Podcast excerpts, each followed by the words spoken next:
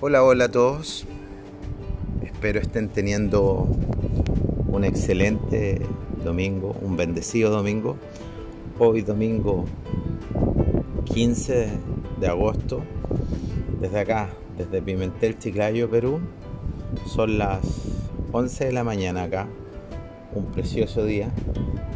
Quiero iniciar este podcast, domingo, con el emprendedor Horacio Vergara mandando un saludo a todos los niños, a todos los niños de, todas partes, que a lo mejor no me escuchan, pero sus padres están escuchando, decirles que tienen una bendición hermosa, que los abracen, que disfruten junto a ellos, son sus hijos, los niños y niñas.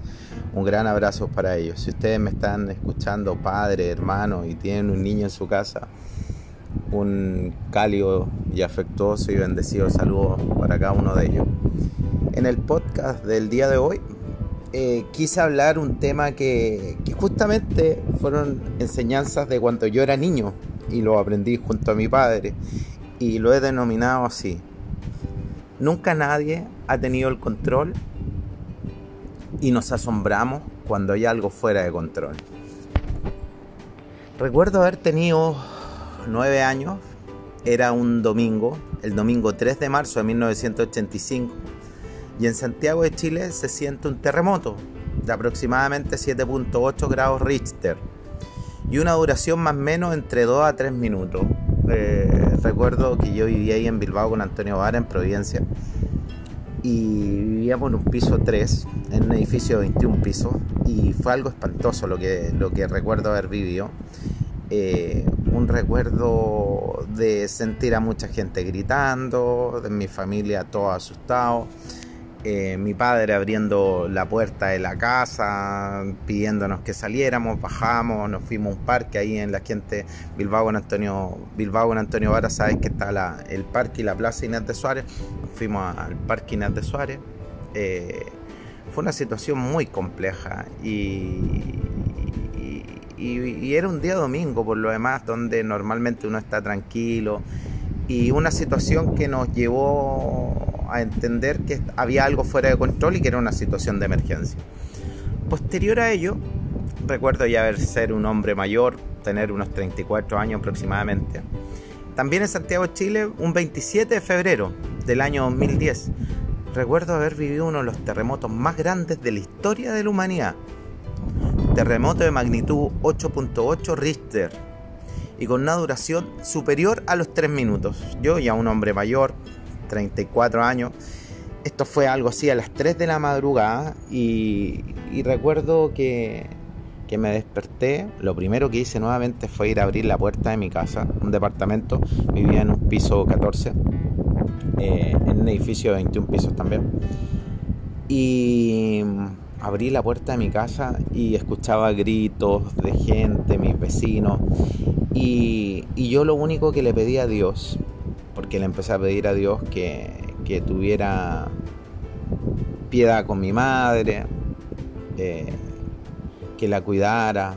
Eh, me empecé a acordar de las personas que no estaban conmigo. Yo en esa época aún estaba casado. Y, pero pedía por las personas que no estaban conmigo, yo sentía que era el fin del mundo. Eso es la sensación que yo sentí porque era algo que prácticamente tú no puedes hacer nada, con suerte te mantienes de pie. y la verdad muy angustioso porque tú sientes las cadenas que suenan de los edificios, las cadenas que van por dentro, tus vecinos gritando, angustioso, una situación muy, muy angustiosa. Y dos hitos, eventos en la vida que me han enseñado, que me han mostrado que, que prácticamente no tenemos nada bajo nuestro control, que hay muchas cosas que están fuera de control. Y acá viene cómo yo veo esto durante mi formación profesional y mi experiencia laboral, siempre he estado ligado a la seguridad y a la minería. Por lo tanto, se hacía básico entender, comprender y enseñar que todo aquello que esté fuera de control debíamos denominarlo, clasificarlo y abordarlo como una emergencia. Eh, en la minería era así, todo aquello que esté fuera de control eh, debíamos denominarlo, clasificarlo y abordarlo como una emergencia. Yo de profesión soy ingeniero civil minas, soy experto en seguridad minera, Cerna Geomina en Chile, Y me dediqué mucho tiempo también a hacer clases. Un día estaba haciendo una clase para profesionales que debían subir a la minera escondida, una de las minas más... La mina es la mina más productiva de cobre del mundo. Y justo eh, en, estas clases me tocaba abordar el tema de emergencia.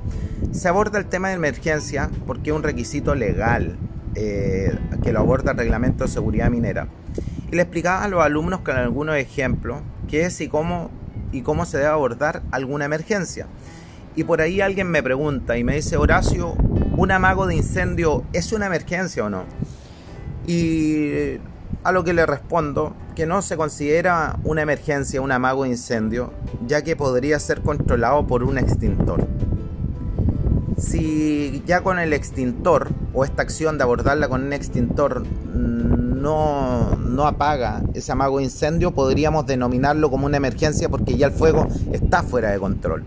Pero un amago incendio que puede ser abordado con, con algún elemento de extinción del fuego no se considera una emergencia perfecto, ¿me entiende? Y la misma persona me dice, Horacio, ¿y un sismo de baja intensidad es una emergencia? A lo que yo le respondo, un sismo siempre debe ser considerado como una emergencia, ya que ninguna acción humana que nosotros podamos hacer va a controlar el sismo, ya sea en magnitud o en duración. O sea, si comienza un sismo ahora, yo ni nadie lo puede controlar, ya sea en la intensidad o la duración en tiempo. Eh, me explico, un sismo comienza y nadie sabe si va a durar 10 segundos o 5 minutos, si va a tener una intensidad de 3 grados Richter o 9 grados Richter. Eh, por lo tanto, un sismo siempre se debe abordar como una emergencia desde un inicio. Y acá eh, vienen algunas lecciones, aprendizaje y enseñanzas en mi vida como niño. Recuerdo haber tenido aproximadamente 7 años y ocurrió un sismo no un terremoto, un sismo. Y mi padre me enseñó que cada vez que ocurre un sismo, debo ir inmediato a abrir la puerta de la casa, poner algo para evitar que la puerta se cierre o quedarme parado en la puerta, ya que en un sismo, como no sabemos la intensidad y la duración, la puerta se puede de alguna u otra forma se puede descuadrar el marco y lo que va a evitar que la puerta se abra. Entonces mi padre lo que decía que apenas comienza un sismo hay que ir a abrir la puerta y debemos evacuar de forma rápida la casa, ¿ya? Eh, y buscar un lugar que esté alejado de cable eléctrico e idealmente ponernos donde hay un árbol grande y afirmarnos de él, porque muchas cosas se van a caer y es muy probable que el árbol o los árboles no se, no se caigan. Si ustedes ven muchas imágenes, los árboles no se caen en los terremotos o muchos de ellos no se caen. Es claro que a los 7 años mi padre no me habló de emergencia, ni de un plan para atender una emergencia. Solo me dio una instrucción o unas instrucciones para poder salir de una situación compleja. Pero lo que nunca él hizo fue generarme miedo o pánico. Hoy día es extraño escuchar y ver a muchas personas generando miedo o pánico, sin antes explicar, instruir a las personas cómo atender las situaciones que están o pueden estar fuera de control. En la vida, acá viene la conclusión para mí, en la vida en general, incluidos los negocios y emprendimientos, muchas y muchas de las cosas que nos rodean y muchas situaciones de la vida misma, nosotros no las controlamos. Y vivimos sin miedo a ellas, por lo demás vivimos sin miedo a ellas.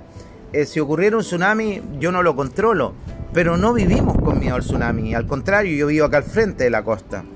Eh, lo importante es saber qué vas a hacer y cómo teóricamente vas a actuar en esa situación, ya que ni nosotros mismos sabemos cómo vamos a comportarnos en una situación compleja.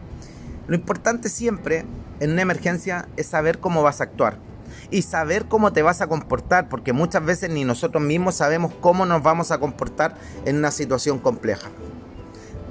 Te puedo decir, no tengas miedo, Solo debes estar preparado prepara tus instrucciones, sigue las instrucciones que alguien más sabio te pueda dar. Desde acá, desde Pimentel Chiclayo, Perú, les mando un afectuoso saludo y un bendecido domingo y una bendecida semana que iniciemos mañana, si Dios así lo quiere. Será hasta un próximo podcast del emprendedor Horacio Vergara.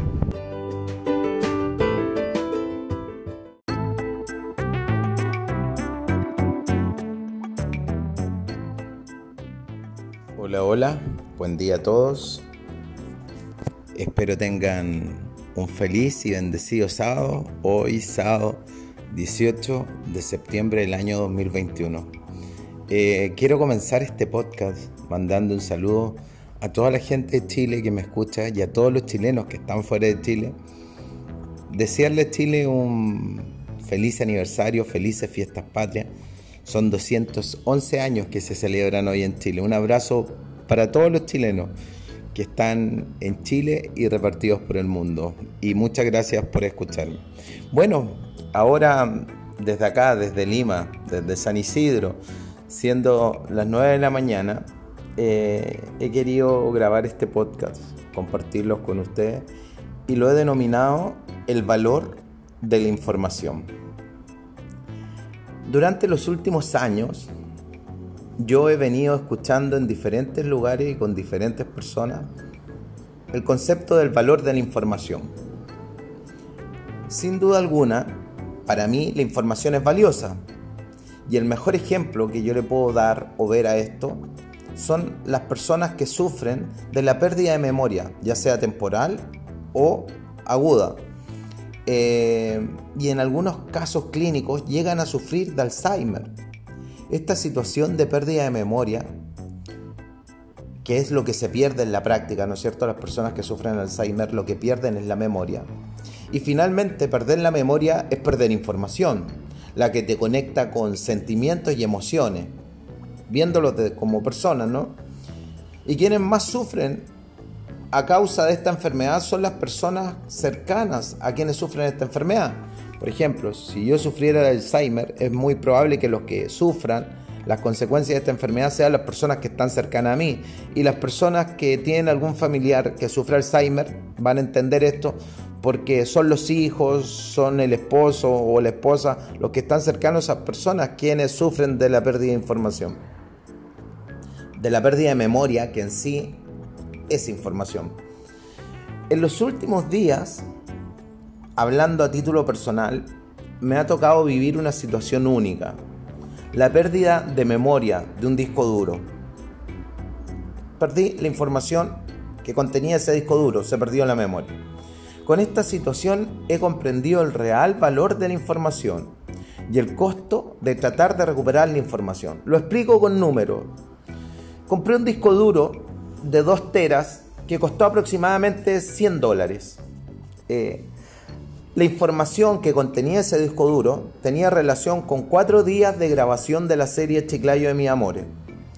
El costo aproximado en información que contenía ese disco duro eran 12 mil dólares. Voy a explicar por qué.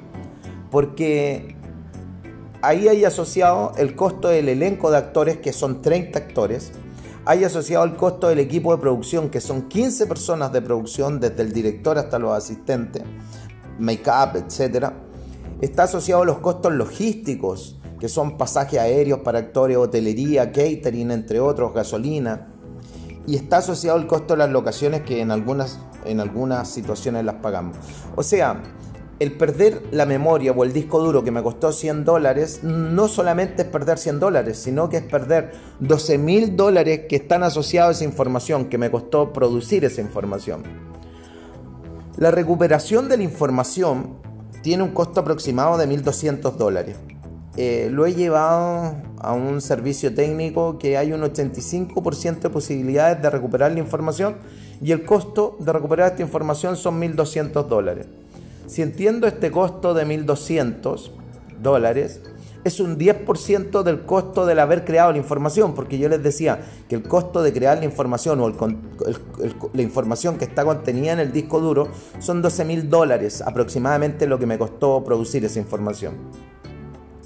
Sin perjuicio de ello, debo considerar que si no recupero la información, o sea, en, el peor de los casos, si no recupero la información, deberé volver a crear esa información y eso equivale a otro gasto aproximado de 12 mil dólares más. Vale decir, se me duplica, o sea, serían 24 mil dólares producir la información, porque 12 mil perdidos más 12 mil nuevos, o sea, estoy hablando de 24 mil dólares. En relación a esta última cifra, los 24 mil dólares, recuperar la información, que son 1.200 dólares, solo equivale a un 5% aproximado.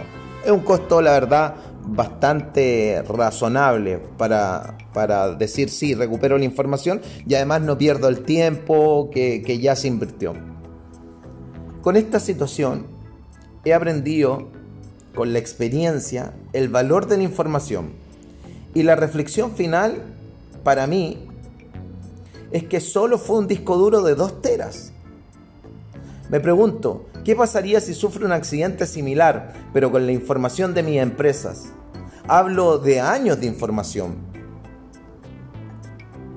Eh, si solo con 2 teras me cuesta 24 mil dólares esa información y recuperarla me cuesta 1.200 dólares, Ahora me pregunto, ¿qué pasaría si pierdo 5 años de información de mi empresa? Esta situación me llevó a tomar acciones y proteger la información y privacidad de la información de mi empresa.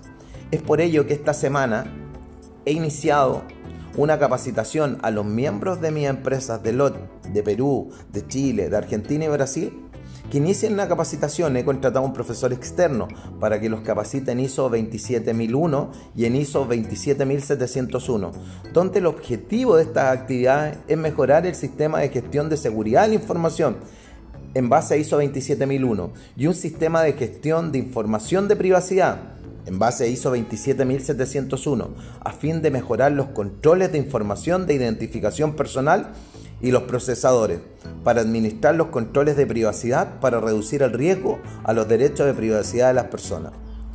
Finalmente, luego de años, entendí y comprendí el valor de la información a causa de un accidente. Espero que la vida no nos tenga que presentar accidentes para que nosotros lleguemos a comprender diferentes situaciones. En la vida nosotros tenemos que preocuparnos de comprender las cosas no esperando que nos sucedan cosas malas. Como se dice por ahí, en la vida aprendes con amor o con dolor. Lamentablemente en esta oportunidad me tocó aprender con dolor. Desde acá, desde Lima, Perú, les mando un abrazo y Dios nos bendiga en lo que queda esta semana y lo que inicia la próxima. Un abrazo, bendiciones para cada uno de ustedes. Gracias.